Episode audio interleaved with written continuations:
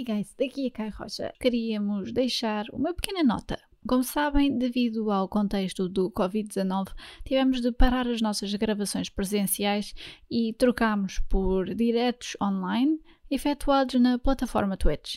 À medida que íamos libertando episódios, intercalámos esses diretos com os que tínhamos previamente gravados em estúdio até agora. Ainda não tendo voltado ao Estúdio Q, estes episódios são revisitas aos diretos em live streaming que valem mesmo, mesmo muito a pena. Logo que voltarmos ao estúdio, teremos muitas novidades, pelo que fiquem também atentos, mas para já aproveitem que estas são boas conversas. De ser lésbica para ser pró-LGBT, tenho de ser negra para ser uh, antirracista, tenho de ser trans para estar numa manif uh, a favor dos direitos trans, não é? Eu, não, agora, nós temos que ter a humildade de saber que eu não posso saber a 100% o que é passar por uma experiência que não é a minha, não é? Eu nunca vou saber o que é que é uh, estar na rua e ser atacada por causa da minha cor da pele. Em Portugal, se calhar em outro país, isso poderá acontecer, mas em Portugal uh, não sei o que é. Sei o que é uh, estar insegura por ser mulher.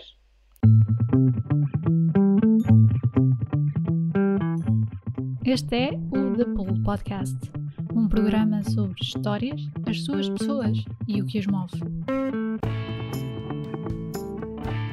Neste episódio falámos com Catarina Rodrigues, jornalista da RTP, moderadora, autora, veio falar sobre a sua vontade de comunicar desde cedo, a particularidade de abordar temas que são considerados por muitos problemáticos ou mesmo tabu. A Catarina falou-nos sobre este seu percurso e a sua sede para passar e partilhar mensagens que devem correr mundo. Esperamos que gostem e até já!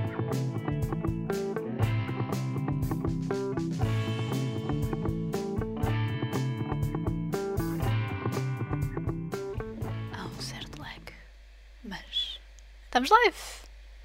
Yay! Olá pessoal, bem-vindos a mais um Double Podcast em versão live stream. Uh, estamos hoje com uma convidada cujo trabalho eu sigo já há algum tempo, portanto eu sou daquelas pessoas assim meio creepy a seguir o trabalho dela e a admirá-la assim desde longe. Uh, portanto, uh, estou muito entusiasmada para estar aqui a falar com ela. vou trazê-la já aqui para, para o palco, salvo seja, porque uh, para ela falar já sobre quem é que ela é, o que é que ela faz, uh, essas coisas todas que quem já segue aqui o podcast já uh, conhece. Um, e já agora, se quiserem deixar perguntas, comentários, força aí, deixem no chat, a gente transmite e também respondemos. Portanto, vou já trazê-la para cá. E não era assim. Estás num cantinho porquê? Hum, lá. Olá, Catarina. Tu, Olá. tu estás num cantinho e não é suposto. Deixa-me só ver aqui uma coisa. o problema dos live streams é exatamente isto: é que uh, depois tu uh, supostamente. Ah, já percebi. É que tu é suposto estares. Uh, tu és suposto estar tipo metade num ecrã, metade no outro e agora não está a dar, pois. não sei porquê. Eu também me vejo num cantinho. Que estranho. Deixa-me só ver. Ora bem. Flutuante será isto? Não, não é flutuante. não. Ah. O bom dos diretos é isto. É estas novas. Ahá! Hum. Será que está assim? Vamos. Tcharam! Está feito. Ok. Ai, mas não está. Como é que fizeste? Uh, foi aqui no, no, no, programa da transmissão. Ah, ok. Uh, portanto, tá. não foi nada do Skype, uh, simplesmente o programa que nós usamos para fazer a transmissão estava a passar-se um bocadinho, não sei porquê, mas acontece. e agora voltamos ao normal. Olá, Catarina. Muito obrigada por, por teres aceito este desafio. Uhum. um, eu pergunto sempre quem é que tu és para te apresentares a quem não te conhece e quem te conhece, afins. Pronto, para, para ter um toque mais pessoal da, da tua apresentação. Então, olá a todos e todas que nos estão a ver e a ouvir. Olá a ti também. meu nome é Catarina Marques Rodrigues, eu sou jornalista, moderadora e ativista. Uh, sou jornalista, primeiro, focada em questões de direitos humanos, sobretudo questões de igualdade de género, questões LGBT e também minorias. Uh, o moderadora veio a seguir, comecei a moderar ser de conferências estes temas, mas não só. Uh, e o ativista é um bocado uma consequência, portanto, eu uh, concebo o jornalismo uh, tendo impacto e sendo feito para retratar problemas de pessoas e injustiças e casos uh, de discriminação, isso em si poderá ser uma forma de, de ativismo, não é? Portanto, o, o, ativismo como nós o conhecemos, muitas vezes, ou como nós ouvimos falar dele, é um, fazer uma marcha, participar de uma marcha, ou uh, levantar uma bandeira qualquer, ou ser diretor de uma associação. Uh, Ajoelhar-se num jogo, por exemplo. por exemplo. Mas o ativismo em si é o querer ter um papel ativo na resolução de uma causa, ou manifestar-se em prol de uma causa, ou contra uma uh, discriminação. Um, e, portanto, essa parte do ativismo é, vê-se no trabalho jornalístico que eu faço. O meu lema é mudar uma história de cada vez, portanto, através do storytelling, de contar uma história de alguém, isso ter um impacto e a partir daí perceber-se que, que o racismo, que a homofobia, que a transfobia não são conceitos abstratos, são uh, problemas reais que afetam pessoas com um nome, uma história, um percurso de vida. E pronto, no dia a dia o que eu faço é contar histórias, é reunir histórias, é contar histórias, faço uh, enquanto jornalista na RTP, mas também uh, na minha plataforma pessoal de Instagram, sobretudo. Uh, também uso o Facebook mais para partilhar artigos e reportagens que faço, mas no Instagram, além de partilhar conteúdo que faço na RTP, também tento fazer conteúdo próprio, especificamente para o Instagram, porque eu sei que há muitas pessoas que já não veem televisão e que. Hum, pois, ou então veem, mas não veem os canais de notícias, veem Netflix, veem os canais de filmes, não é? Ou de séries, ou de uhum. E portanto, um, no meu faço de forma voluntária para o meu Instagram sobre temas que eu acho que são importantes, não só da, da atualidade, como mas uh, temas que eu a questão da masculinidade tóxica, de um homem ser o muitas mulheres, muitas vezes, um, contar histórias de pessoas que passaram pelo racismo, em vez de estarmos só a dizer Black Lives Matter e a pôr quadrados pretos no nosso feed, que eu acho ótimo também. Nós fizemos isso, mas adicionámos literatura, aconselhámos literatura para, para as pessoas se informarem porque achamos... Pois, é, é, isso que eu acho importante, é um, ter o conteúdo, ou seja, um, pões o quadrado e, e podes pôr a hashtag Black Lives Matter e é bom porque é mais um quadrado, é mais uma pessoa que se associa à causa. Mas o que eu às vezes sinto falta, e se calhar já estou a mudar de assunto, mas tu vais-me orientar. Sim, sim. Força. O que às vezes sinto falta é de, de conteúdo além do post, além, além da fotografia além do manifesto. Por exemplo, eu, é, eu tenho a minha maneira de fazer as coisas, mas as pessoas, felizmente, cada uma tem a sua maneira. Mas eu fiz um vídeo sobre o racismo que se chamava Até Quando? E era uma série de coisas que eu via. Até quando é que vamos achar que as crianças negras são atrações turísticas, não é? Aquelas pessoas que vão para os países africanos e fotografam crianças negras como fotografam museus. O síndrome do Salvador, do herói branco, branco sim. Precisamente. Uh, até quando é que vamos sexualizar os negros e as negras? Até quando é que vamos ficar chocados ou, ou surpreendidos quando temos um médico negro, quando temos um advogado negro, né? e não o típico negro que nós conhecemos que está mais vezes em profissões mais precárias? E depois, pensei, depois comecei a, receber três ou quatro mensagens de pessoas que viram aquele vídeo e que se identificaram e que uh, me disseram: Ah, eu também já passei por, por situações de racismo, etc.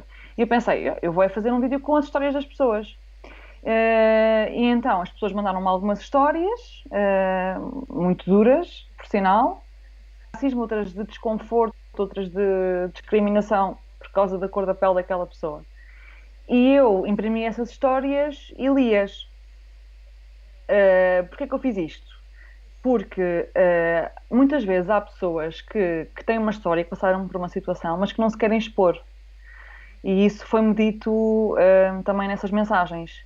Isto é uma história que eu só contei aos meus pais, por exemplo. Uh, nunca contei a ninguém, porque tinha sempre receio que eu contar a assim, ah, lá vens tu com a história do racismo. os brancos também são criticados e também são gozados. Ou porque usam óculos, ou porque são gordos, ou porque não sei o quê. E então muita gente me dizia: Olha, vi o teu apelo de pedido de histórias e estou a mandar-te, uh, autorizo-te a partilhar, porque eu nunca fui capaz de partilhar e eu não quero partilhar, eu não quero fazer um statement em relação a isso, uh, não quero que as pessoas saibam que eu passei por isso. Às vezes há histórias, obviamente, desconfortáveis e dolorosas, né? Uh, e, e não quero. E então eu usei esse meu privilégio branco e esse meu privilégio de, de, comunicadora, que é o que eu sei fazer, não sei fazer mais nada, em termos profissionais. Uh, Espero bem que sim.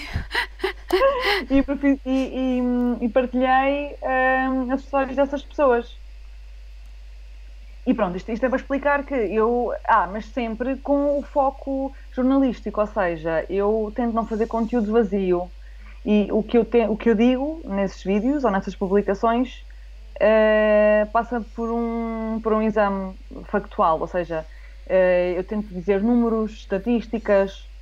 Eu, por exemplo, fiz dois vídeos sobre a questão do coronavírus, que afeta muito mais as mulheres, por várias razões, e que, que acentua até essa desigualdade entre homens e mulheres. Mas eu fiz questão de ler relatórios sobre isso, porque essa veia jornalística é, está muito presente em mim de não eh, dizer eh, frases ou de fazer um discurso sem uma base concreta. Certo.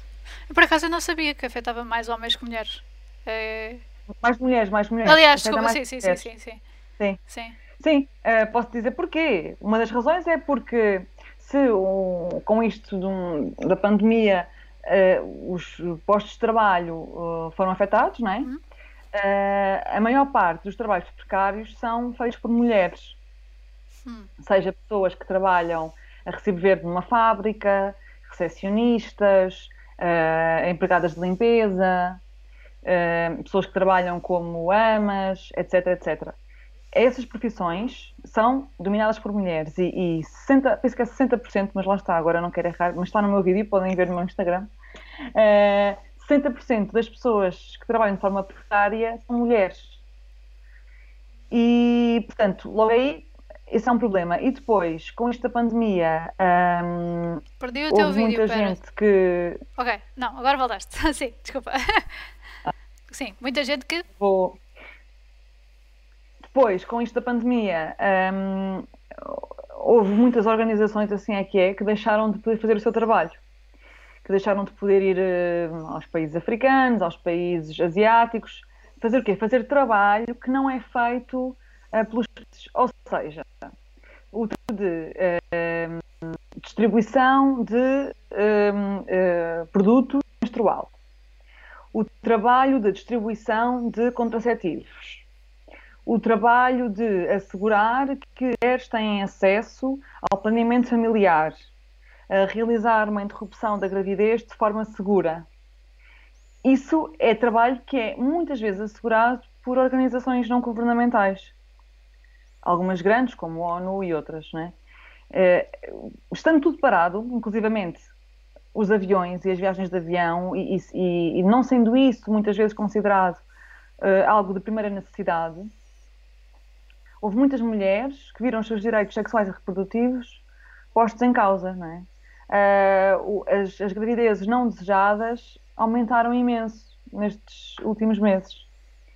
Porque, lá está, porque as mulheres deixaram de ter acesso a, a, aos contraceptivos que nós temos acesso. Sim, é? sim, sim. E... Por exemplo, portanto, a questão da, da, precariedade e a questão dos direitos sexuais e reprodutivos é muito notória, não é? Uhum. Sim, sim, sim. E, e, também não só, eu, eu por acaso, há isto já vai há algum tempo até. Uh, tivemos aqui a Carolina Pereira, que uh, foi uma das. Que, que, é a diretora do Satyam Project, que ajuda, ajuda raparigas na Índia. E ela estava na Índia quando isto tudo começou. quando isto tudo começou a borbulhar e uh, de repente ela teve que fazer a, a dificílima decisão de fico aqui ou volto para Portugal. E uh, porque lá está, porque havia partes em que ela não conseguia ajudar, de certa forma, estando lá, que enquanto que ela podia estar a fazer outras coisas cá. Então, mesmo uh, certas certas um, certas iniciativas de, de, de solidariedade, de, de, uh, de, envolvimento social, de impacto, tiveram que ter, ter, também o stop, não é? E muita gente, as pessoas não pensam nisso, só pensam que a Zara fechou. Sim, e, e, já, já não vou falar do óbvio, não é? Do confinamento um, e o facto de não haver ninguém na rua, agora já começa a existir, não é? Mas houve ali umas semanas, como nós sabemos, que não existia ninguém na rua e que estava tudo fechado em casa quem já vive uma situação de insegurança em casa ou de violência em casa, ainda mais escondido fica. Sim. Um, e, e, aliás, os casos de violência doméstica, uh, alguns intensificaram-se e outros uh, surgiram agora, porque de facto as pessoas estão em casa e não saem para trabalhar, não têm a liberdade para sair para ir ao supermercado, que já não acontece agora, mas que aconteceu no início, não é? não tendo uma liberdade plena uh, para ir à farmácia, para ir a outros sítios, também deixam de ter contacto com pessoas e deixam de uh, relatar uma eventual situação de fragilidade. Certo. E, como sabemos, a violência doméstica afeta mulheres, não é? Em 2019 morreram 25 mulheres uh, neste contexto. Sim, sim, ainda é ainda é um problema mesmo muito, muito, muito grave uh, cá. E é daquelas coisas que, ah, uh, não, isso é, é exagerado. Há, há, também ainda muito estigma sobre, sobre essa situação. É? Da mesma forma que dizem que sim. em Portugal não há racismo. Sim, sim, quer dizer, uh, uh, o que eu costumo sempre dizer é: não é por nós não passarmos por uma situação que ela não existe. E não é por nós não a vermos que ela não existe. Porque eu posso dizer assim: ah, não há racismo em Portugal. E perguntam porquê. E eu digo: não, porque assim, eu tenho amigos negros, eu tenho amigas minhas que namoram com negros e nós todos saímos com todos. Uh, eu tenho negros a morar no meu bairro e fazem vida normal como nós fazemos. Nunca assisti a um episódio de violência policial. Ok, mas isso não significa que não exista. E, e acho que é presunçoso uh, nós fazermos um juízo desses tão geral não é? é? tem muito a ver com é. aquela coisa do, da, da câmara de eco, não é? Que até as redes sociais vieram a, a salientar, que é tu estás, tens o teu grupo de amigos na, nas redes sociais ou o teu grupo de amigos mesmo normal e a vivência deles é esta e como tu também obviamente tens que ir trabalhar, tens que uh, não tens assim tanta oportunidade para sair um bocadinho da caixa, não é? Porque a vida, uhum. o cotidiano é o cotidiano. Uh, acabam todos por pensar da mesma forma, acabam todos por pensar, uh, por ver as mesmas coisas, por experienciar as mesmas coisas, e então, a partir de um certo momento, há aquela coisa do sim, não, isto é a realidade. Não, não. Sim, por isso é que eu acho que é muito importante uh, nós termos as histórias porque as pessoas habitualmente, uh, lendo uma história ou ouvindo alguém a falar, a fazer um relato, uh, conseguem criar mais empatia. Sim. O que as pessoas não gostam é de se sentir atacadas. Quando tu dizes, Portugal é um país racista, por exemplo, há muitos portugueses que sentem isso como um ataque a eles próprios. Um, ehm, e não se sentem bem nessa posição. Uh, mas isso é diferente de uh, nós reconhecermos que há um problema Uh, e que reconhecermos que há realidades que nós não conhecemos, das quais não estamos próximos, felizmente, não é? E que nós não conhecemos. E, e, isso é, é, é, muito claro neste tipo de, de, questões. Há sempre a tendência ou de menorizar a questão, dizer que não é relevante, etc., ou de dizer, ah, porque é que se fala nisto, quando também há pessoas que sofrem daquilo. Por exemplo, a mim às vezes perguntam as mensagens. Ah, estás.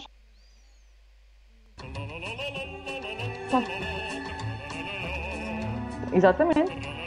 Mas não quer dizer que não haja homens. Eu agora estou a falar sobre as mulheres. Para já porque é grande fatia de vítimas ou de sobreviventes. E, depois, porque escolhi falar sobre as mulheres, mas uh, tu podes falar sobre os homens. Fala sobre os homens, tu. Sim. Eu estou a falar sobre as mulheres, eu estou a falar sobre, sobre alguém. E tu? O que é que estás a fazer? Hum.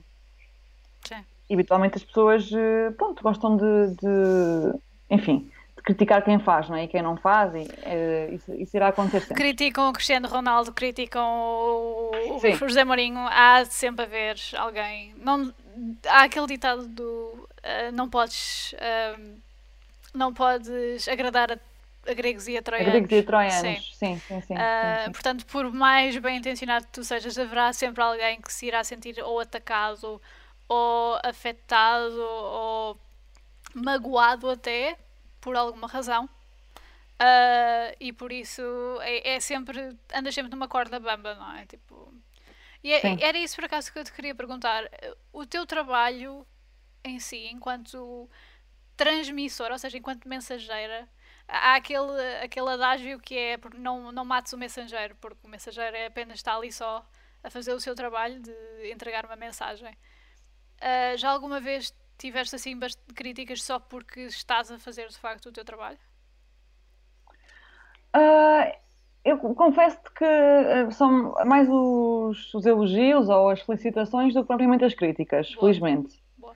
Sim, eu recebo muitas, eu recebo, por acaso tenho recebido agora muito mais mensagens, sobretudo no Instagram, uh, às vezes das pessoas que também passaram por situações semelhantes e que dizem sempre que nunca conseguiram falar sobre aquilo, etc e, e que, que, ainda bem que alguém fala, mas, eh, mas é assim, eh, as que eu recebo que não são tão positivas, ou é essa crítica do porque é que não, não falas sobre isto, uh, e às vezes há, já recebi uma ou duas de, da questão do porque é que tem que ser uma branca a falar sobre isto, por exemplo, quando falo sobre racismo, mas isso eu resolvo muito rapidamente. Uh, eu já fiz também um vídeo sobre isso que é, se chama Tenho de ser lésbica para ser pró-LGBT, tenho de ser negra para ser uh, antirracista, tenho de ser trans para estar numa manif uh, a favor dos direitos trans, não é? Eu, não, agora, nós temos que ter a humildade de saber que eu não posso saber a 100% o que é passar por uma experiência que não é a minha, não é? Eu nunca vou saber o que é que é uh, estar na rua e ser atacada por causa da minha cor da pele. Em Portugal, se calhar em outro país, isso poderá acontecer, mas em Portugal, uh, não sei o que é. Sei o que é uh, estar insegura por ser mulher. Sim. Sei o que é estar sujeita ao assédio, ou, enfim, ao julgamento dos outros por ser mulher, mas por ser negra não sei. E, e por, daí também eu tentar usar o poder do jornalismo, de contar uma história que não é a minha, mas pronto, esta é a história da pessoa, é de inteira responsabilidade desta pessoa e pronto, é, é, é, sem grandes pretensões, é isto, é uma história. Sim. E, e espero que as pessoas interajam com ela, mas eu, eu não faço propriamente. Estão a ver esta história, que horrível que é. Não, é esta é a história. E agora tirem as vossas conclusões. Sim, sim. Uh... E, e, e, também não é aquela coisa de olhem para mim e entregar-vos essa história. É... Exatamente, exatamente. É, e, e, depois eu tento sempre falar pelas pessoas, por aquilo que eu, que eu vou observando, por aquilo que eu vou lendo, por aquilo que eu própria também uh, ouço. Um, e, e tornar uma conversa mais inclusiva, porque eu, se forem só os negros a lutar eh, pelo fim do racismo, se forem só as lésbicas e os gays a lutar eh, pelos direitos LGBT, quer dizer, isto é, é, é dividir eh, as coisas como elas já estão, não é? Uhum. Eh, tem que ser todos por todos. Sim, sim. Um, já agora, só um pequeno parênteses, Ben, que nos fez follow, obrigada por teres feito follow. Uh, uma coisa que eu te queria perguntar, no entanto, que é um bocadinho mais a ver com. Porque nós de facto já desviámos para estas coisas todas, uh, estas causas todas. Um, que é, tu, quando eras mais nova, tu querias ser jornalista? Eu passei por várias fases. Houve uma altura que eu queria muito ser advogada. Então porquê? Acho também influenciada por uma professora no meu segundo ou terceiro ano que dizia que eu era muito opinativa e dizia à minha mãe que eu era muito opinativa e que, e que tinha sempre alguma coisa para dizer e que, que resmungava muito e que defendia muito eu era os a mesma coisa. da sala. Pois. Então dizia tem que ir para a advogada. Isso não é a razão para ser advogado, porque ser advogado maioritariamente é chegar a um compromisso, não é ser opinativo. Pronto, exato. Mas, Mas pronto, é, é, para ver como é que as coisas são. Sim. E, e, então eu engoli aquela cassete e então dizia que queria ser advogada. Depois houve uma altura que de facto que eu eh, brincava um bocadinho às televisões, nas festas de aniversário, com aquelas câmaras ainda enormes que existiam, então entrevistava as pessoas da festa de aniversário, então, o bolo está bom, então, está a gostar de estar aqui na festa, não sei o quê, então, e o sumo e tal, não sei o quê. Então, os convidados, já falei com algum convidado, pronto, enfim, imitava a televisão. Uh, mas depois acabei por ir por Ciência Política e Relações Internacionais, que era, foi o curso que eu escolhi, uh, porque... Na Nova, okay. na, na, na FCSH, na Nova em Lisboa na Universidade Nova de Lisboa. Uhum. Uh, e acabei por ir por ciência política, como disse.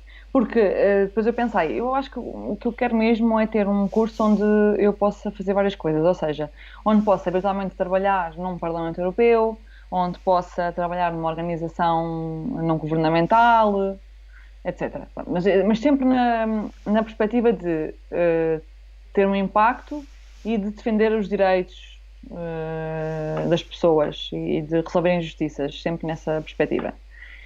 Depois, durante o curso, percebi que hum, se falava mais do passado do que do futuro e eu, na verdade, tinha muita vontade de começar a trabalhar e de começar a fazer uh, coisas e para a mão na massa. E aí um, havia um curso também lá na Nova que era Ciências da Comunicação e eu achava muita graça, comecei a pensar na questão do jornalismo e comecei a achar muita graça ao jornalismo. Então acabei o meu curso, Ciência Política e Relações Internacionais, e depois entrei na, na pós-graduação e no mestrado em jornalismo ao mesmo tempo. Bom, isto foi em uh, outubro e em janeiro do ano seguinte uh, apareceu um anúncio para um jornal novo que ia começar, que era o Observador. Uhum. E eu candidatei-me, enfim, dei tudo o que tinha e o que não tinha e uh, entrei. E a partir daí fiquei uh, dois anos e meio no Observador e já estou há quase quatro anos na RTP. Ok. Pronto, mas uh, não foi algo que eu tenha dito desde o início, quer ser jornalista. Acho que fui descobrindo, para já que me sentia muito bem a comunicar e que, ao contrário de muitos colegas meus, eu sentia-me bem no palco. Nunca ficava nervosa, claro, mas, uh, mas é um espaço no qual eu me sinto bem, em falar com uma multidão, em uh, na escola, por exemplo, os trabalhos de grupo, ir, ir apresentar um trabalho, enfrentar a turma toda, muitos colegas meus morriam de medo, ficavam super ansiosos, para mim aquilo era super tranquilo, adorava explicar e, e enfim, há pessoas que são melhores no trabalho de bastidores, eu sempre uh, fui melhor uh, no trabalho mais de, de, apresentação e de estar à frente. Uhum. Até, mais, até mais do que, a, do que a preparação. A minha adrenalina vem mais, ainda hoje em dia é assim, a minha adrenalina vem mais do momento, do, do, do direto, de estar lá, de ver as coisas a acontecer. E pronto, e foi acontecendo. Agora, eu acho que o, não é o curso que te faz jornalista, há muitos jornalistas que não têm curso de jornalista, têm curso ou de economia ou de, de outras áreas, ciência política, alguns, ou até de gestão lá. Uh, e eu acho que, porque assim, a arte uh, e a prática, ou melhor, a arte e a forma de fazer, tu vais aprendendo. Por exemplo, eu no Observador uh, trabalhei mais a parte da escrita e a parte do, do vídeo. Uh, mas quando cheguei à RTP, eu tive que aprender a parte da escrita para televisão, não tem nada a ver. Escrever um texto para televisão do que escrever um texto normal para um artigo. E essa parte vai-se aprendendo. Agora, o, o ímpeto de, do jornalista de querer contar uma história, de vibrar com a história, eu acho que isso está em ti, não é dependente de um curso. Portanto, que há muita gente que, que, está a trabalhar como jornalista e que não, que não tem essa vibração. Sim. Uh, eu noto isso. Sim. Pronto. Sim. É mais o cumprir o trabalho, há pessoas que, que até fazem um bom trabalho, mas que não têm a vibração. E, e, e isso é independente do. Podes ter mil formações, mas uh, tens que ter a vontade de. Sim, sim. E é isso que te faz ficar horas num sítio, ficar horas atrás de uma história, fazer uma entrevista enorme. Cinco horas à espera numa porta de um tribunal para que um advogado saia, porque eu também já passei por isso. Foi? Sim. Na que, na que estiveste? Estive na Renascença. Ah. Uh, fui estagiária lá. Uh, digamos que depois vendi a minha alma ao diabo e fui para marketing, portanto esquece. Uh, mas acho que isso também acontece a muita gente. Que, sim, sim, sim. Preciso ter muita paciência. Sim, uh, mas, mas foi uma experiência que eu repetiria. Essas 5 horas à espera que saísse um advogado para dar declarações de um caso que tivesse a ocorrer num tribunal. Eu, repetiria, repetiria. Foi, foi, foi bastante educativo e também um exercício à minha paciência. É, é duro, é duro. Às vezes as pessoas não têm noção, mas uh, o nosso trabalho é complicado. Hum. E a mesma coisa, por exemplo, com os incêndios, não é? Tu, se vis um, um canal de notícias, geralmente quando há um incêndio grande, uh, se vis o canal de hora a hora, é quase sempre o mesmo jornalista que está lá estás lá durante horas, horas e horas a levar com fumo, uh, com um ambiente de stress, com, com fogo ao pé de ti às vezes. É, é, é, é preciso estar lá para compreender. Sim, é. sim. E, e, outras coisas, eu, por exemplo, uh, uma coisa simpli, simplíssima que é estar à frente de um tribunal, sim senhora. Uh, à espera que acabasse um julgamento ou o que fosse, uma audição. Uh, e muitas vezes corria tudo bem, aliás, era quase uh, non-eventful, ou seja, ficávamos aquele tempo todo à espera, apanhávamos a declaração, voltávamos para a redação e ou transmitíamos em direto ou transmitíamos o, a peça, no meu caso era rádio, portanto eu pegava no microfonezinho e metia, no gravadorzinho e metia a, a peça a dar. Por outro lado, Havia alturas em que, por exemplo, era um grupo de skinheads que estava, por alguma razão, no, a ser julgado e as, os familiares desse grupo uh, estavam também cá fora e nós ali um bocadinho a pensar e, e, e, estavam a ter assim atitudes bastante agressivas e uma pessoa fica naquela de, será que eu estou aqui bem? Será que será que eu devia tipo ir buscar um café a algures ou um sítio onde haja mais gente e depois voltar. Há, há sempre essas coisas pois. até. Que, que... É, é, é, muitos momentos de. Que não passam na TV. De gestão. Não passam, exatamente, não passam na TV e é de, de gestão do, do momento. Sim. E, e, há trabalhos duros mesmo. Há trabalhos em que tens de ter muita paciência, depois tens que estar bem quando apareces no ar, uh, porque não podes demonstrar às vezes o que estás a sentir, ou o nervosismo, ou a ansiedade, ou o receio de. Um, isso, por exemplo, acontece muito também nos incêndios. Sim, Ninguém gosta de ver um, um, um, jornalista ou uma jornalista que tem mais em pânico do que quem está a ver, não é? Ou que está mais em pânico do que as pessoas que estão lá. Sim. Então é um, é um trabalho de, de, gestão emocional uh, que tem que ser uh, feito constantemente. Mas isso também se aprende, eu acho. Uh, mas ensina-te muito, esta profissão ensina-te muito. Estar sempre em sítios diferentes e uh, conviver com pessoas diferentes, mas pessoas que, que estão mais abertas e que alinham, outras pessoas que, que não querem falar contigo ou que, uh, que são mais rudes, Sim. porque já tiveram mais experiências com outros jornalistas e então acham que tu vais também interpretar mal as declarações deles. Hum. Também há, muito, é, também há muito esse estigma, não é? Que os jornalistas estão à procura de sangue, salvo seja. Que... Sim, há um bocadinho. Uh, eu, no caso da RTP, não vejo isso. E acho que em Portugal é assim, dos sítios com mais qualidade em termos de trabalho jornalístico. Mas sim, de facto, às vezes há alguns uh, projetos que optam por esse lado mais sangrento. Sim. Sim. Mas também há público, não é? Portanto, eh, nós é que temos que, se calhar, pensar bem que tipo de informação é que queremos, o que é que realmente nos interessa, o que é que realmente acrescenta alguma coisa. Uhum. Achas que as redes sociais até chegaram a ajudar isso? Quem diz redes sociais diz novas tecnologias, os YouTubes, afins. Achas que, que isso ajudou um bocado? Eu acho que uh, terá ajudado um pouco, mas eu acho que, por outro lado, as redes sociais também nos trouxeram um conteúdo de qualidade. Hum. Por isso é mesmo uma questão de, de, escolha constante. Quem é que tu segues, o que é que tu vês, o que é que procuras, com o que é que dispensas mais tempo. Porque eh, depois os nossos feeds uh, dão-nos o que nós mais vemos. Não é? Sim. O, o teu Facebook e o teu Instagram vai-te dar conteúdo semelhante àquilo que tu procuraste. Sim.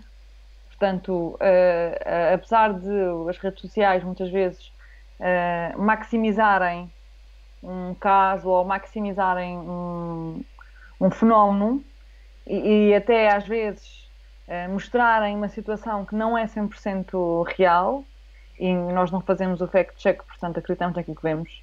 Por outro lado, também temos mais ferramentas disponíveis para fazer esse fact-check. Mas temos mais preguiça também.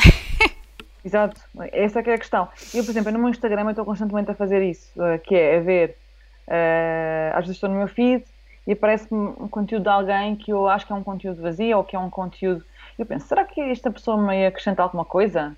Porquê é que eu estou a seguir esta pessoa? Então eu deixo de seguir.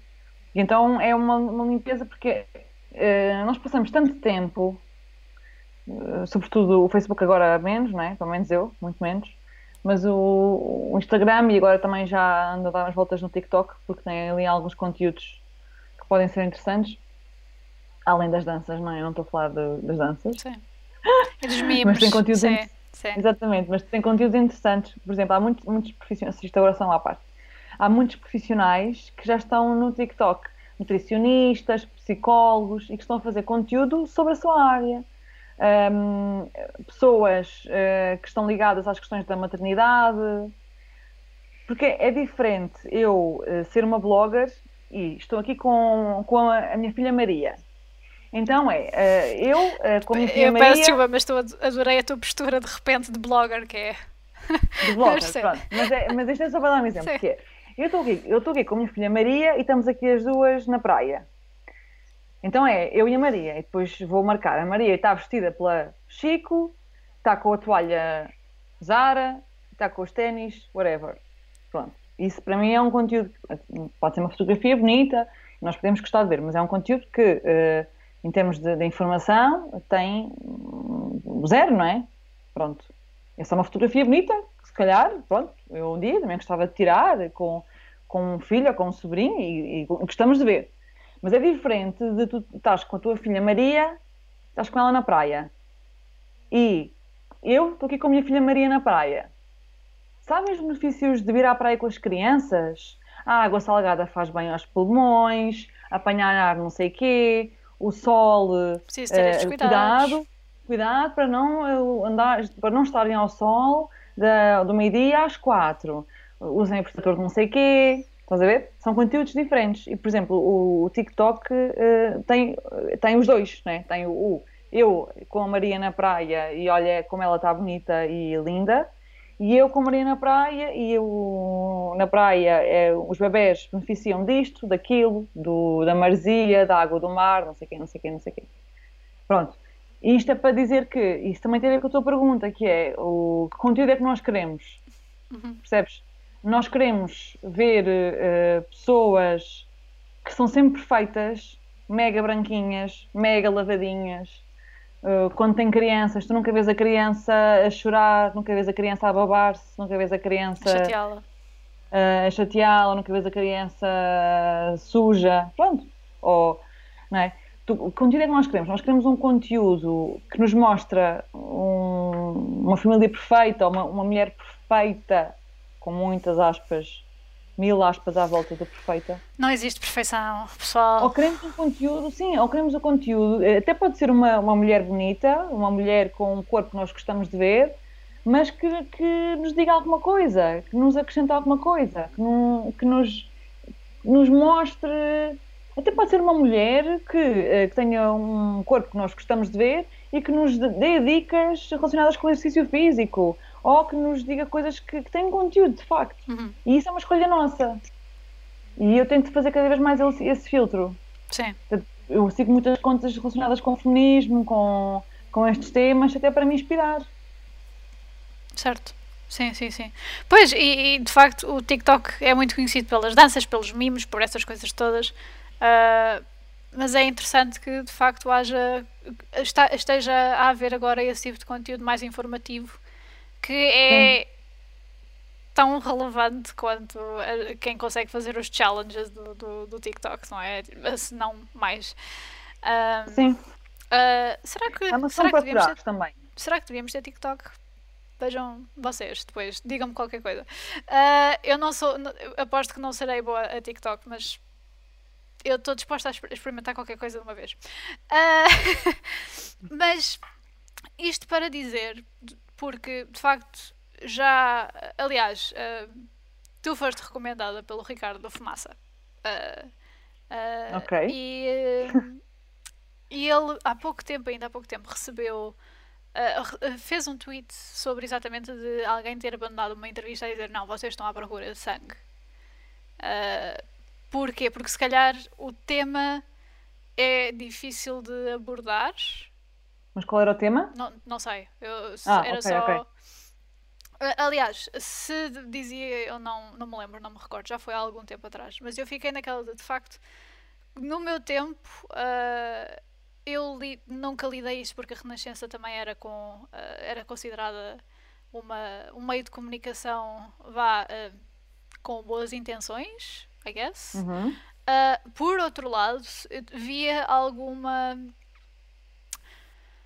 Já havia assim alguém a torcer um bocadinho o nariz, por exemplo, se fosse uma TVI ou se fosse uma CMTV ou qualquer coisa assim do género. E eu imagino que haja muito profissional que esteja a tentar também pá, entrou no meio de comunicação porque sim, porque entrou nesse meio de comunicação porque quer começar a sua carreira de jornalista quer, ou quer continuar a sua carreira de jornalista, mas é um bocadinho, uh, carrega um bocadinho o, o peso da marca que, que está por trás, não é? Sim, infelizmente isso funciona para os dois lados, que é um projeto que, que é tido como menos credível eh, tu se entras nesse projeto eh, e se disseres agora em direto Catarina Marques Rodrigues da CMTV, automaticamente estás a passar uma mensagem, também acontece o contrário, não é? Que é outras marcas, como eu acho que é o caso da RTP e outras, que um, ehm, facilitam se calhar algum tipo de contactos porque a marca em si é uma marca que é tida como fiável e com um conteúdo de qualidade. Agora, nenhuma das situações é justa, digamos assim. Ou seja, eu posso ser péssima jornalista e trabalhar num local que está bem referenciado, imaginemos RTP, e o meu trabalho, Catarina, pode ser um trabalho mal feito, não é confirmado, etc, etc. Ou posso ser hum, muito boa e estar num sítio que tem essa imagem, não é? Claro que é muito mais difícil para a segunda opção, não é? Para quem é, tem realmente qualidades que existe, Sim. É, mas, eh, mas tem que estar num sítio onde não é tão credível. Como é que se faz face a isso? Eu percebo que é um caminho complicado, até porque é assim, o, tu tens que gerir não é só os convidados ou, ou os, os entrevistados, etc. É também a tua coordenação e é, o, o, facto de haver determinadas marcas que são vistas de determinada maneira tem a ver com as escolhas que, que são feitas por, pela coordenação, pela edição, etc. E quando chega ao jornalista, já é só a parte de executar. E dir-me-ás, ah, mas a pessoa pode se recusar. Sim, pode, efetivamente. Mas eh, todos nós, nos nossos trabalhos, eh, já tivemos momentos em que não sentimos que aquilo era 100% correto, em que não estivemos 100% confortáveis com aquela opção, mas por variedíssimas razões, nomeadamente pelo facto de termos de receber um salário e não podermos uh, estar uh, numa situação de vulnerabilidade financeira, fazemos e, e, esse trabalho. E jornalismo é eu, eu, sempre ouvi dizer quando, quando eu entrei no curso de. Na altura era comunicação social, eh, não é ciências da comunicação. Uh, diziam: Ah, mas isso é 100 cães para um osso. Uhum. Portanto, tu, tu vais ser dispensável muito facilmente. Tens que dar aí o teu, o teu litro todo porque atrás de ti está outra pessoa que apanha logo a oportunidade. Ou seja, sim, e que até faz às vezes uh, por um salário menor. Sim. Sabes? Eu também acho que isso já aconteceu mais, porque acho que certo. hoje em dia, com, com o facto de nós todos termos um canal nosso, se quisermos, não é? Ou um YouTube, ou um Instagram, ou, Podcast. ou que seja, ou um podcast, precisamente. Portanto, todos nós podemos ser criadores de conteúdo. Portanto, aquela coisa de aparecer na televisão já não é tão marcada assim. Mas sim, quando eu comecei, também existia muito isso, não é? E de, do privilégio que é estar uh, em direto na televisão nacional, não é? E no caso da RTP, a, a mais antiga, e, e, de ter a marca RTP num currículo, que é muito bom em Portugal, não é? Que é uma das marcas com melhores referências.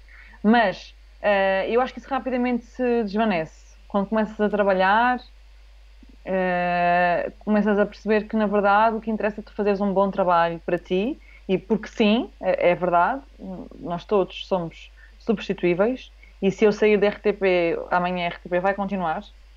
Sim. E... A vida continua, filhos. A RTP vai continuar uh, e, e, se outras pessoas que eram vistas como indispensáveis até há pouco tempo saíram da RTP e a RTP continuou, apesar dos choros e dos. De, do, de, de, de, algumas pessoas acharem que aquilo já não ia ser a mesma coisa, a RTP, a RTP, a SIC, a TVI eu, eu, e as outras Tudo. empresas continua sempre. Mas tendo isso certo, que uh, a nossa posição é substituível, isso não nos deve fazer eh, diminuir a nossa exigência. Pelo contrário, o, o, que nós devemos fazer é, que é isso que eu tento pensar, eu sou substituível, sem dúvida. Ainda assim, eu sei que tenho uh, qualidades ou, ou, traços que são meus, que são Catarina Marques Rodrigues, não são outras pessoas. E, portanto, tendo a noção de que o meu lugar pode ser ocupado por outra pessoa e que tudo irá continuar normalmente, eu quero uh, que a minha marca uh, se mantenha na RTP, onde for, ou uh, num canal mais meu, etc. Portanto, é, sabendo isso, é, é aproveitar e é, é fazeres o que realmente tu sabes fazer melhor e os temas que tu realmente sabes tratar melhor. Sim, sim. E isso aplica-se a qualquer profissão. Atenção. Uh, Sim. Isso aplica-se a qualquer profissão. Que é tu és tu e ninguém há de, de, de substituir a ti, apesar de poder saber fazer algumas coisas que sejam as mesmas coisas que tu. Exatamente. Mas o teu cunho pessoal é. Uh, isso aí é uma coisa que, que não é substituível, não é? Sim, sim, sim, por isso é que é importante a especialização. E eu não sei se dá para fazer em todas as áreas, não é? mas uh, a especialização não é só de teres, teres temas específicos, mas é de teres um modo de trabalhar que é teu, teres um traços que são teus. Eu, adoro, eu gosto muito de muitas áreas, não gosto só de, de igualdade de género e de minorias, eu também tenho proximidade com as questões do ambiente, por exemplo, com as questões do, do clima que também afeta a igualdade de género, etc, etc. Mas eu tenho noção que uh, o, que eu realmente vibro com e o que realmente me apaixona e, e, aquilo sobre o, sobre o qual eu leio mais coisas é sobre estes temas. Então eu vou falar mais vezes sobre estes temas. Por exemplo, isto é só um exemplo. Apesar das questões do, do clima e do ambiente também me, e da água, do acesso à água potável, do acesso à educação. Sim, sim. Está tudo englobado, está tudo englobado, é. não é? posso tocar lá, mas, mas é, é, escolhe aquilo em que tu realmente és boa, uhum. não é? Tu és boa a fazer conversas, a, a, a, moderar uma conversa, a deixar a conversa fluir. Então, faz isso. Uhum. Sim, eu, eu, sou, eu sou uma fala barato, portanto. Exatamente, tens fazer isso, fazer, um, enfim, mais não sei quantas coisas ao mesmo tempo, eh, se calhar não vais conseguir ser uh, muito boa em muita coisa. Sim, sim. Uh, e, e o português tem muito isso. Um, que é aquela coisa do ah, eu sei fazer um bocadinho de tudo, mas depois acabas por perder um sítio onde se calhar se tu tivesses parado um bocadinho e uh, envolvido um bocadinho mais de tempo nessa parte, se calhar já estavas aí a ser autêntico pró. Uh, Sim. Mas temos muito também esse estigma do ah, fazemos um bocadinho de tudo. Do, que faz algum sentido, dado que o nosso mercado, em comparação com lá fora, é bastante mais pequeno e por isso as pessoas têm que preencher vários buracos, muitas vezes. Sim. Sim, eu acho que isso é uma, uma capacidade boa para o dia a dia, não é? Nós eh, resolvermos e, e, e não ficamos ali presos ao problema, não é? E temos essa, esse ímpeto de resolver as coisas. mas em termos profissionais, havendo a possibilidade de tu uh, criares uma marca tua, eu acho que é mais, mais útil e, e até mais prazeroso, não é? Sim, completamente. completamente. Um, Catarina, uma coisa que eu ia uh, que eu estava a pensar que é qual é que até agora foi o tema mais difícil que abordaste? Uh, olha, uh, assim, um dos mais recentes foi o tema da mutilação genital feminina, por exemplo. Uh, ok. Só, só, o, só o título do tema é. Pronto, já não preciso de referir mais Bom, esse foi assim, um dos mais difíceis. Uh, já porque sou mulher, não é? Uh, biologicamente e, e, em termos de identidade de género também. Sim. Uh, e, e, acho que há, há muito aquela empatia com, com quem é mulher e sendo uma prática que consiste na remoção do clitóris e dos lábios vaginais a sangue frio, quer dizer, acho que qualquer mulher consegue eh, ter empatia uh, por isto, não é? Sim. E depois, porque são, é, são sempre histórias de superação e as histórias de superação são aquelas que mais me, me apaixonam. Uh, e eu, atenção, quando eu estou a conversar e quando eu estou a entrevistar, não há qualquer uh, a parte emocional presente, não é? Estou a fazer as perguntas que acho que tenho que fazer, uh, seja as consequências, seja as causas, a, a prática em si, o contexto, etc. Mas depois, se tu pensares realmente sobre aquilo que estás a tratar, não é? se és o, o, a lente profissional e se puseres a lente pessoal, eh, quer dizer, não há como aquilo não mexer eh, um pouco contigo. Mas é, é mesmo nos momentos em que eu estou mais e penso, fogo, isto é mesmo duro e tal, eu penso sempre, então, é, assim, se esta mulher, imagina, passou por isto e está aqui, falou comigo, fogo, quem sou eu para estar cansada? Quem sou eu para estar uh, uh, triste? Ou quem sou eu? Portanto, isso inspira-me muito. Mas é assim, é, é, um, é um tema muito duro. Depois também as questões da, da violação, algumas dentro do casamento. Sim. Uh, as questões do racismo também mexem muito comigo, porque para mim é assim das lutas mais uh, nem sei como qualificar. Para mim, discriminar alguém com base na cor é, é algo tão. É tão. ridículo. Sim, para mim, sim. E... Que eu penso só, porque é que ainda estamos a falar sobre isto? Porque para mim, eu, não, eu sei que isto vai parecer romântico, mas para mim, eu não vejo mesmo cores, sabes? Hum. Deve ser, se calhar tinha um problema, eu. Mas eh, não vejo mesmo, não vejo cores, sabes? Não. Quer dizer, vejo, quando olhar para a pessoa, mas, mas depois no dia a dia uh, não identifico as pessoas por isso. Sim. Identificas porque... pela nacionalidade, pela cultura que tem, sim, pelo contexto onde nasceram. talvez. Sim, pelo, sim, Pela parte, por aquilo que faz, mas... Uh... Por aquilo que diz, por aquilo que... Sim, pela pessoa sim. que é. Pela pessoa que é, sim, exatamente.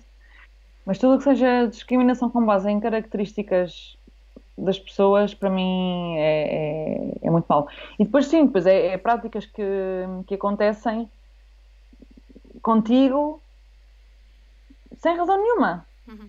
Sem, sem, sem uma razão médica, sem tu compreenderes o que estava a acontecer e, e, é algo que te marca para sempre. Sim. Não só no caso da, da mutilação genital feminina, não só nas consequências físicas, que é obviamente infecções urinárias, problemas, se quiseres engravidar, problemas no parto, enfim. Uh, e eu, por exemplo, vi as imagens porque eu, eu quis ver então entrevistei um médico, que é o delegado de saúde da Amadora, e ele tinha assim um.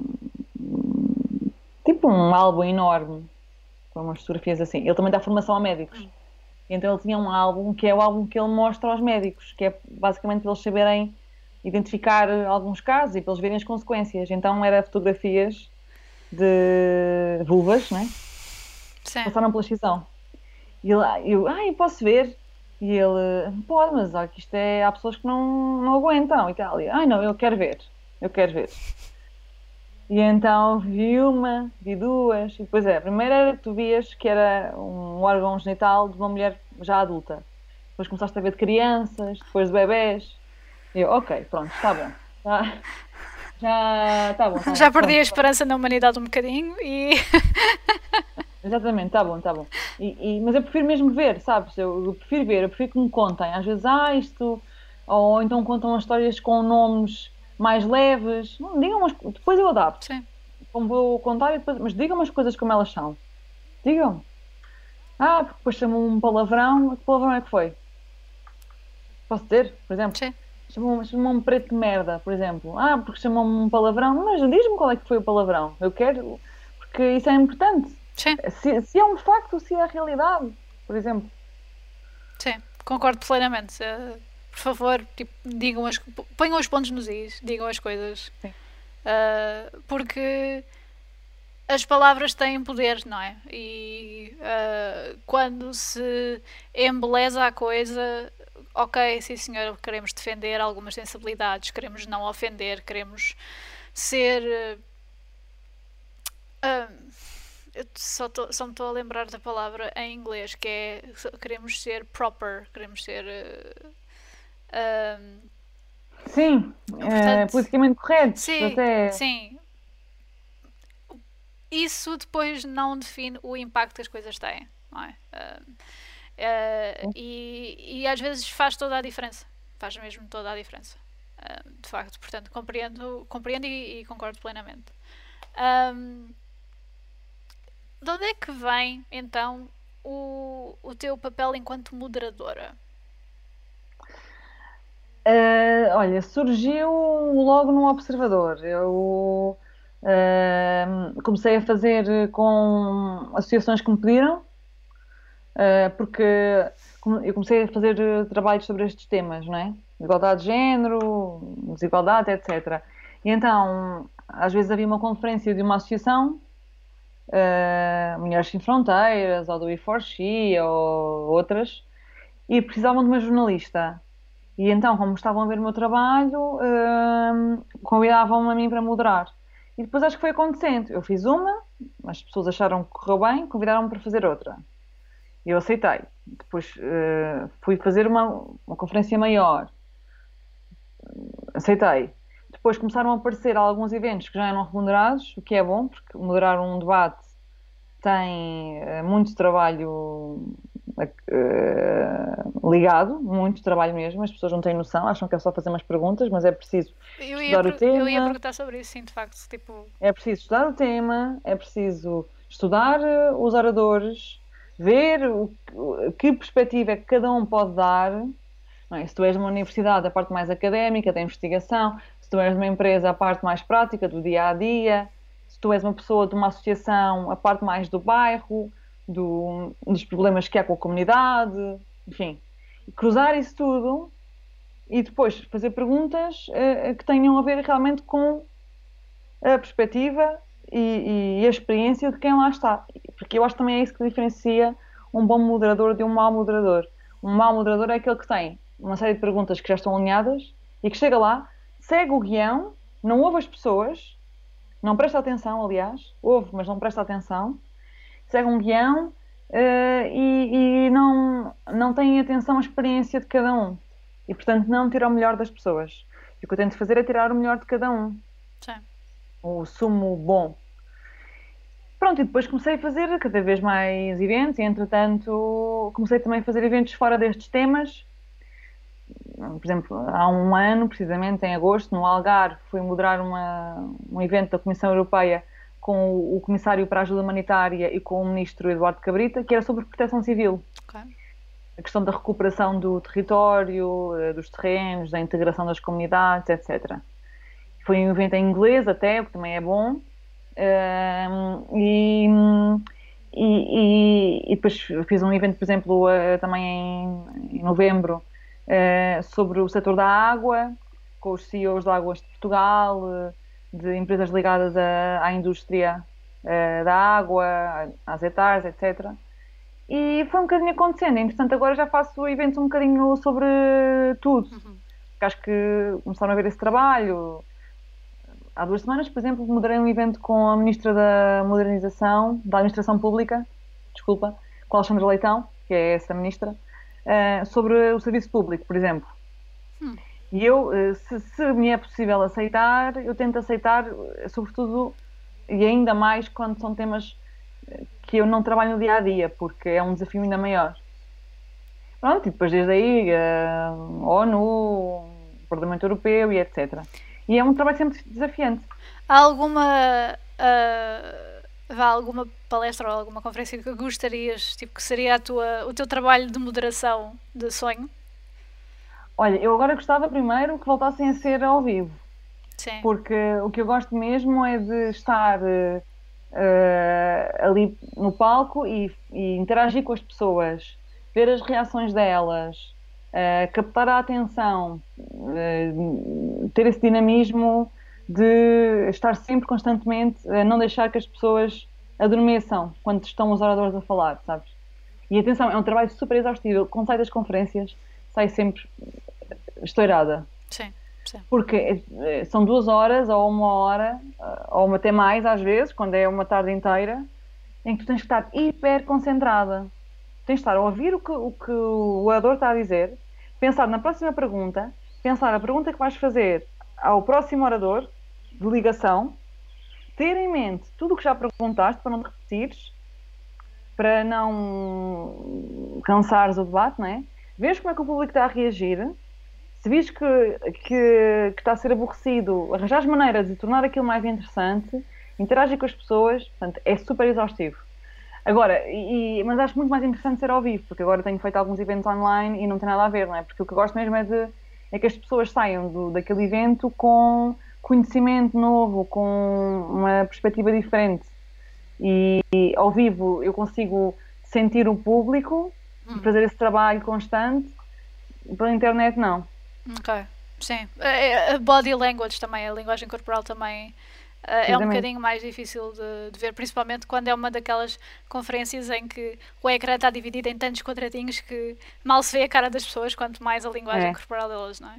E algumas pessoas não mostram a câmera, ou seja, não, na verdade estás a fazer o teu trabalho e fazes o melhor que consegues e que podes, mas não sentes as pessoas. E o que eu gosto é de estar a sentir as pessoas, de estar realmente a puxar por elas, uhum. fazer perguntas difíceis, a, a tirar realmente informações que elas não iriam partilhar de outra maneira, mas tu conseguiste arrancar essa informação. Sim. E quem é que gostarias então de que tivesse nesse, nesse confronto, salvo seja? É, é assim, eu gostava de, de, entrevistar muitas pessoas, são a, na maioria mulheres, não é? Vou dizer assim os nomes óbvios, tipo Michelle Obama, uh, Alexandra Ocasio-Cortez, uh, outras, se calhar, não tão conhecidas, mas que ocupam cargos importantes, em organizações importantes. Um, o ano passado entrevistei uma que um, queria muito entrevistar e consegui, que é a diretora do UNFPA, do Fundo da ONU para a População, que é a Natália Kahneman, por exemplo. Esteve cá em Portugal e consegui entrevistá-la, foi bom. Mas, uh, sabes que as, as minhas Uh, os meus desejos vão desde mulheres hiper conhecidas até às mulheres que trabalham aqui num bairro ao pé de nós. Sim. Porque às vezes as mulheres hiper conhecidas, e homens, mulheres e homens hiper conhecidos, já têm um discurso hiper formatado, que já passou por uh, assessores, uh, que está também condicionado a projetos com os quais essas pessoas estão a trabalhar, coisas que se podem dizer, coisas que não se podem dizer. Portanto, uh, por vezes, não é sempre, mas por vezes falta alguma transparência ou, ou... genuinidade, vá. Exato. Sim. Exatamente. Sim. E, e, na verdade não é preciso ir a, aos Estados Unidos para encontrar boas histórias. Nós temos boas histórias na nossa rua. Nós é que às vezes não sabemos. Sim. Mas temos boas histórias na nossa rua. Sim. É como aquela coisa do ah, vamos experimentar aquele restaurante XPTO que fica a não sei quantos metros daqui e, no entanto, a tasca da esquina é assim também. Portanto, e muitas vezes as pessoas esquecem, se esquecem só, nem sequer pensam que, nessa hipótese. Um, mas uh, nenhum. Não, não achas que dessas, dessas pessoas, uh, nenhuma delas, tipo, a interagir uma com a outra, o que é que achas que. Nunca imaginaste assim, epá, era giro, era meter esta pessoa a falar com esta, a falar sobre este assunto? Uh, eu acho que era, eram, eram interessantes vários duelos, digamos Sim. assim, não é? Um, mas são pessoas que nunca iriam aceitar. Não é? Uh, se fizeres um Donald Trump como a Michelle Obama, por exemplo, adoraria ver, não é? Sim. Mas uh, até ser possível ainda iria demorar um bocado. Eu estou a ver a Michelle Obama dizer que sim. Pois, o Trump é que, enfim. Uh, ou então iria, mas uh, usaria esse momento para Sim. propagar as suas ideias uh, misóginas Sim. e outras Sim. que tais. Mas eu, eu acho que eu acho que o importante é quando tens a oportunidade de é realmente conjugares aquilo bem, porque um debate não é várias entrevistas no mesmo sítio. Um debate é precisamente pôr as pessoas a conversar umas com as outras. É, tu dizes uma coisa e, e eu digo, ah, então aquilo agora que acabou de dizer uh, não, não entra em confronto com o facto de 99% das mulheres nananã. E não, não é um confronto no sentido de violência ou de sangue. É de, efetivamente, as pessoas têm perspectivas diferentes certo. e como é que tudo isso se pode cruzar. Sim. Sim. E isso é, muito, é como uma conversa, não é? Eu gosto muito disso porque, porque e, e se, se, realmente estiveres bem, bem preparada, uh, essa troca existe e é essa troca que também que mantém o público preso. Sim, sim, é, é muito mais fácil quando é uma troca de ideias uh, genuína, como tu disseste, não é? E, é, e há um dinamismo diferente do que propriamente uma coisa mais ensaiada também, não é? Tipo, uma coisa que pois. se calhar já se ouviu e, e que já que é baseada em dados, sim senhora, tem, tem o seu valor, obviamente. Uh, mas a perspectiva pessoal é sempre. Aliás, é por isto que o podcast, este podcast existe, é a perspectiva pessoal das pessoas uh, de acordo com o caminho que, que seguiram. Sim. Um, portanto, eu espero estar a, estar a, que isto seja interessante para vocês, porque que estão a ver, atenção. Uh, eu estou a fazer por isso. Nós estamos a fazer por isso, aliás. Exato. Uh, mas uh, uma última pergunta, que já estamos aqui há uma hora. Eu, eu acho que ficava aqui a conversar mais, mas de facto, eu queria te perguntar mesmo: era neste percurso todo que tu te fizeste o que é que te surpreendeu mais, a nível, a, até a nível de ti própria? Uh, e onde é que te encontras agora? Onde é que te vês a ir a seguir? Uh, eu acho que estou sempre em construção.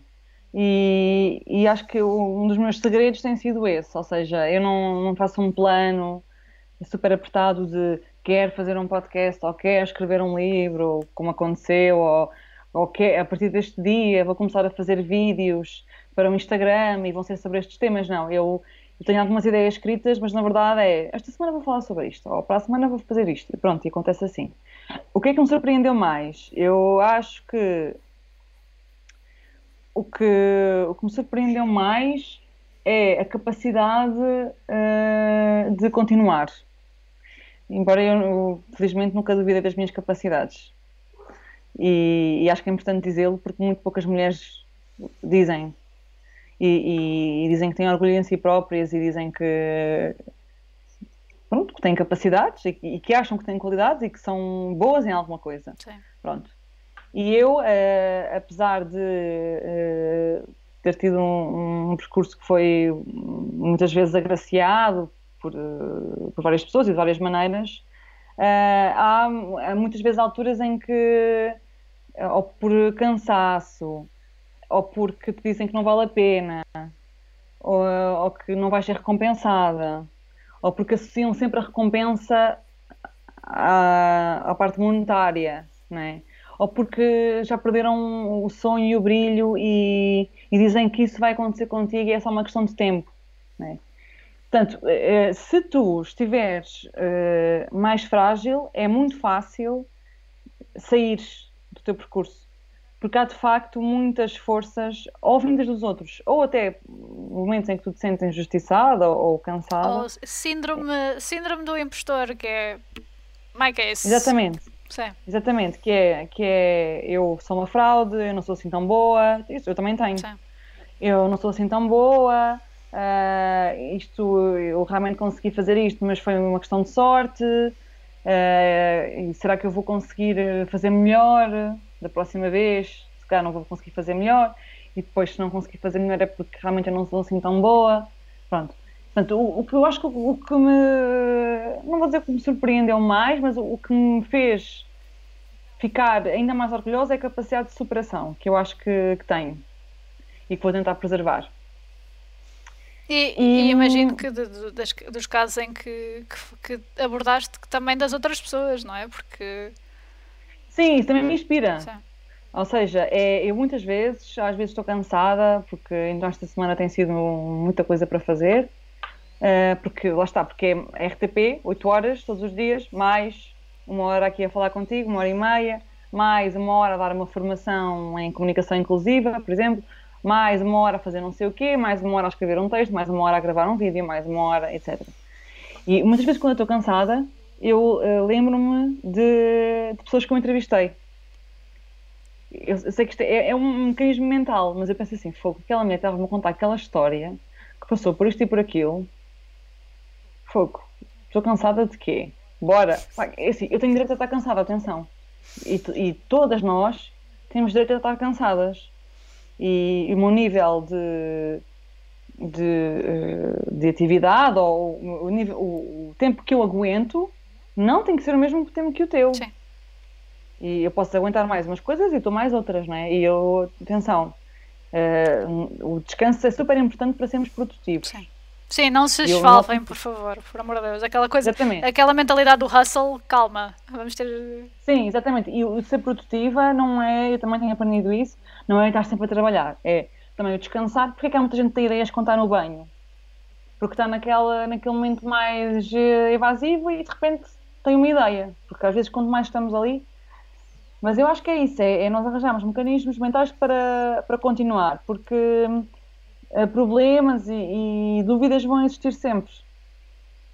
Onde é que eu me vejo? É como eu te disse, eu não defino um objetivo concreto. Eu sei que o que eu quero continuar a fazer é comunicar, partilhar histórias e trabalhar na área dos direitos humanos. Portanto, ter impacto através de contar histórias, de, de comunicar, que é o que eu gosto de fazer. E uh, vai ser por aí. Agora, os formatos vão alterando e, e, as maneiras de fazer vão, vão se alterando. Sim. Mas é isso, comunicar e mudar o mundo uma história de cada vez. Que é o teu lema, lá está. Sim. um, finalmente, como é que as pessoas te podem então encontrar para, para também para ajudares a partilhar as histórias delas? Então, podem contactar-me através do Instagram, que é Catarina Marques Rodrigues, tudo junto ou através também do meu e-mail, que é hello.catarinamarquesrodrigues.com e pronto, podem também procurar no, no, Facebook, se quiserem, mas assim mais ativamente é o e-mail, o e-mail e o Instagram. E o Instagram. Ok, sim. pronto. Catarina, muitíssimo obrigada por, este tempinho uh, disponibilizado. Tu, lá está, estás a dizer que tens mil e uma coisas para fazer, mas isto sim. valeu ouro. Um, e mesmo muito obrigada também pelo trabalho que andas a fazer, porque acho que é realmente necessário nos dias de hoje. Já era antes e, e, ainda é hoje, e por isso é que eu já te segui há algum tempo. Portanto, também obrigada pela oportunidade para te, dar, para te conhecer um bocadinho melhor. obrigada, adorei falar contigo. Olha, muito obrigada. Não te vás embora, que eu só me vou despedir aqui do pessoal e a gente já faz aqui um, um cooldown, tá bom? Ok. Então, e Muitíssimo obrigada, pessoal, por estarem aqui connosco. Vocês já sabem que se tiverem questões, se tiverem comentários, feedback, se o som foi uma porcaria, se houve aí qualquer coisa que vos faltou, ou até mesmo que queiram fazer tipo, epá, não me lembrei e devia ter feito esta pergunta a esta pessoa, Uh, entrem em contato connosco, somos da Pool Podcast no Facebook e no Instagram e somos Podcast Pool no Twitter. Também temos um e-mail que é muito caseiro, é poolpodcast.gmail.com. Não se esqueçam que pool não é piscina, é P-U-L-L, portanto é de puxar. Uh, e muitíssimo obrigada por estarem aqui. Uh, não percam depois para a semana temos mais um episódio gravado e mais outro live stream. Portanto, estejam atentos às redes sociais para saberem quem é que vem aí seguir. Portanto, muito obrigada. Até logo. Esperamos que tenham gostado. Não se esqueçam de nos seguir nas redes sociais. Somos The Pool Podcast no Facebook e no Instagram e Podcast Pool no Twitter. Se quiserem assistir, interagir e até deixar questões aos nossos convidados, não percam então a oportunidade de nos seguir na Twitch em The Pool. Portanto, é E carreguem no botão com o coraçãozinho lá para nos seguirem e serem notificados de quando os nossos diretos começarem questões, comentários ou até sugestões, entrem em contato connosco nas redes ou no e-mail poolpodcast.gmail.com. O The Pool Podcast é gravado no estúdio Q. Esperamos que tenham gostado e até já! Ilustrações de Joana Rolo, jingle de Miguel Nicolau, edição de som e vídeo de Bruno Salvador.